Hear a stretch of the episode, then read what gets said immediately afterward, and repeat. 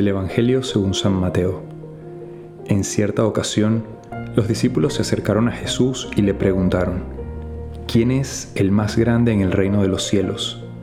Jesús llamó a un niño, lo puso en medio de ellos y les dijo, Yo les aseguro a ustedes que si no cambian y no se hacen como los niños, no entrarán en el reino de los cielos.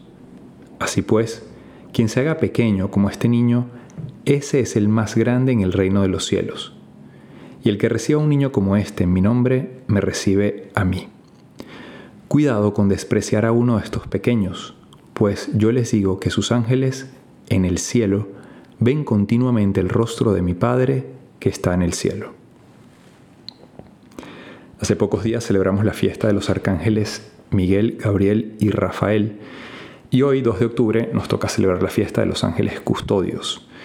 Una fiesta que tiene fundamento bíblico porque en varios momentos, tanto del Antiguo Testamento como del Nuevo, se habla de los ángeles y Cristo en el Evangelio que acabamos de leer hace referencia eh, a los ángeles custodios. Dice, al final del Evangelio dice, cuidado con despreciar a uno de estos pequeños, porque yo les digo que sus ángeles en el cielo ven continuamente el rostro de mi Padre.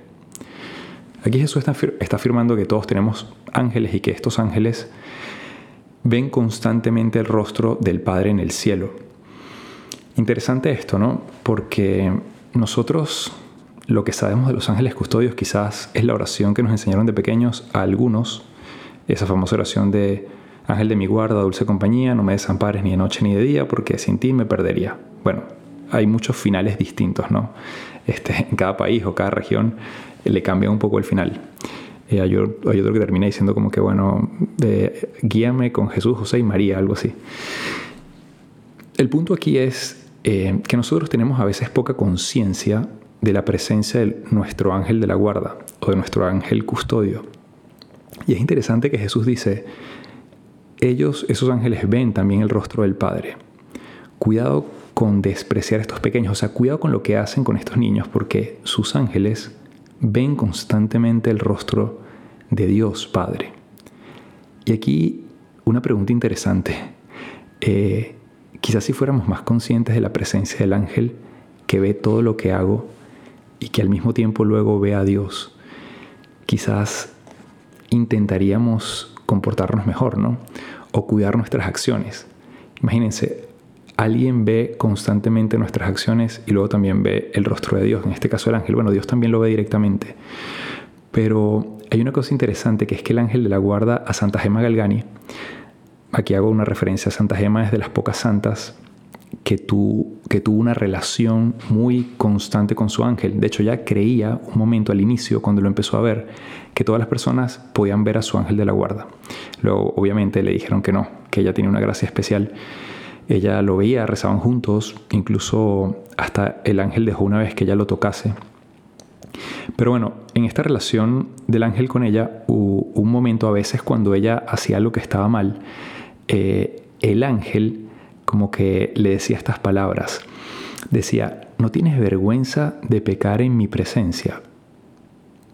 Interesante esto, ¿no? Como que le intentaba eh, llamar la atención para evitar ofender a Dios. Y el ángel de la guarda es eso, intenta, es como un guía que intenta que yo no me aleje de Dios, ¿no?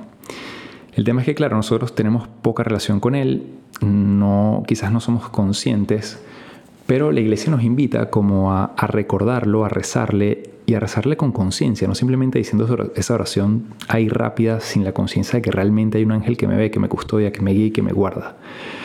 Y yo hoy quería, además de hablar de los ángeles custodios, recordando que, que existen, que tienen un fundamento bíblico, yo ahorita hice referencia al Evangelio de hoy, pero hay por ejemplo un salmo que dice, a sus ángeles ha dado órdenes Dios para que te guarden en tus caminos. El ángel también está para custodiar. Eh, de hecho, Judith también en la Biblia, al ser recibida como libertadora de Betulia, ella dijo, el ángel del Señor me acompañó en el viaje de ida, en mi estadía allá y en el viaje de venida. Bueno, aquí podríamos hablar mucho sobre el fundamento bíblico de los ángeles, pero lo que nos interesa en esta meditación o esta reflexión de hoy es la relación de los ángeles con el Evangelio de hoy. o qué nos pueden enseñar los ángeles o la, la vida de los santos en su relación con los ángeles con las palabras de Jesús, porque aquí el tema hoy es que Jesús les está respondiendo a los discípulos sobre la pregunta de quién es el más grande en el reino de los cielos. Todos queremos el primer lugar, todos queremos a donde llegamos llamar la atención. De hecho, piensen ustedes cuando compran un vestido o un traje para una fiesta. Piensen cuando ustedes quieren comprarse algún tipo de ropa. ¿Sabes? Es la ropa quizás más original, el vestido más original, el que llame la atención, el que nadie tenga, el que pueda causar sensación, ¿sabes? Los zapatos, la ropa para verme bien, para que donde yo llegue este, me distingan, ¿no? O de tal marca. Yo no me, no me voy a poner tal cosa de tal marca que no me representa. O sea, y, y eso en el fondo es, nosotros estamos muy llenos de nosotros mismos. O sea, queremos llamar la atención, queremos nosotros ser el centro de todo. Nos convertimos a veces en nuestro propio Dios y queremos que los demás a nuestro alrededor nos alaben. Y ante esta pregunta, Jesús les responde, mire, yo les aseguro a ustedes que si ustedes no cambian, o sea, ya de una les dice, ustedes tienen que cambiar. Dejen de, creerse los mejores, de buscar el mejor lugar, de querer siempre llamar la atención, de buscar siempre lo mejor para ustedes. Porque si ustedes no se hacen como niños, no van a entrar en el reino de los cielos. De hecho, dice dos cosas. Tienen que cambiar y ser como niños para entrar al cielo. en realidad podríamos hablar de varios temas de cómo son los niños, pero un tema es la inocencia o la humildad. Eh, el niño siempre se siente necesitado de sus papás, eh, está muy tranquilo y muy cómodo porque sabe que todo lo recibe el padre y ese abandono les da una libertad tremenda. Dios de alguna forma también quisiera que nosotros tuviésemos esa libertad. ¿De qué tanto me preocupo de que si la gente dijo o no dijo del vestido que tengo que usar, de lo que me voy a comer, del carro, de la marca de ropa que tengo? O sea, ¿por qué se enrollan? Sean libres. A veces somos como que demasiado esclavos de todo esto. Y Jesús dice, cambien. Cambien, sean como niños. Abandónense en mí. No se preocupen tanto por eso. Claro, no está diciendo aquí que ahora este, pues voy a andar andrajoso por la calle, pero sí nos está haciendo un llamado a la humildad. Y aquí, haciendo referencia a los ángeles y a la vida de Santa Gema Galgani, que es un ejemplo interesante para nosotros, hay un momento en el que el ángel, ella estaba usando unas joyas de oro, eh, pues con mucho placer ¿no? o alegría, eh, para visitar a un pariente y estas joyas las había recibido, como regalo, creo que incluso de algún familiar. Entonces, creo que iba eh, regresando a la casa cuando el ángel le dijo, recuerda que los collares preciosos para adorno de la esposa de un rey crucificado solo pueden ser sus espinas y su cruz. Y en muchos momentos este tipo de, de recordatorios o de amonestaciones es, cuidado con la intención con la que usas las cosas. O sea, ¿por qué quieres llamar la atención y ponerte tú en el primer lugar? A ver, aquí aclaro algo. No quiere decir que tú no puedas usar un collar, pero cuando te compras el collar, el collar más lujoso, ¿por qué lo haces? ¿Quieres llamar la atención? ¿Quieres ponerte tú en primer lugar? ¿Quieres que la gente hable sobre ti? El problema de todo esto y la falta de humildad es que nos llenamos tanto de nosotros mismos que no hay espacio para Dios en nuestro corazón. O sea, estamos tan llenos de nosotros. Entonces cada acto, cada vez que me visto, cada vez que como, cada vez que pienso, cada vez que, no sé, que voy a un lugar, cada vez que hablo en público, cada vez que quiero decir mi opinión, siempre me estoy buscando a mí mismo. Quiero llamar la atención, quiero ser reconocido, quiero que las demás personas me agradezcan, me, den gloria a mí por lo que hago. Siempre estamos haciendo cosas para llamar la atención. Somos esclavos de lo que la gente dice, de la sociedad. Entonces, Jesús nos está diciendo, vive la vida sin buscarte tanto a ti mismo. O sea, y, le dice una cosa muy dura, ¿no? Pero le dice, la esposa de un rey crucificado solamente debería usar, em, digamos que un collar de sus espinas y su cruz, ¿no? Pero bueno, lo que quiero ir en el fondo de esto es el tema de la humildad, de ser como niños, que Jesús nos está como insistiendo hoy para cambiar, buscar esa pureza de intención. Hay un momento también donde el ángel le dice a ella, em, cuando cometieres alguna falta, acúsate luego de ella sin esperar a que te interroguen. O sea, si haces algo, no esperen a que tu papá te diga si lo hiciste, si no lo hiciste. Bueno, ya me equivoqué, aceptarlo. Eso también es un gesto de humildad, de no ponerlo en primer lugar. Cuando no decimos las cosas y no decimos la verdad, es porque no queremos quedar mal, que la gente piense que yo soy débil, que soy criatura, que soy limitado, pero eso es lo que somos.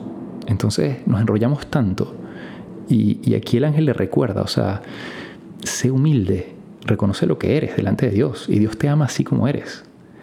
Y después le dijo, y en fin, no te olvides de resguardar los ojos, porque los ojos mortificados verán las bellezas del cielo.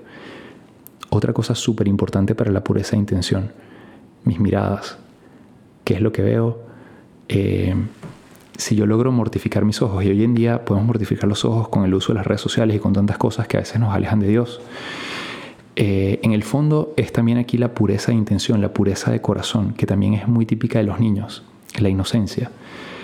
Aquí podríamos hablar todo el día sobre estos temas, ¿no? Sobre la pureza de intención, de corazón, sobre la humildad.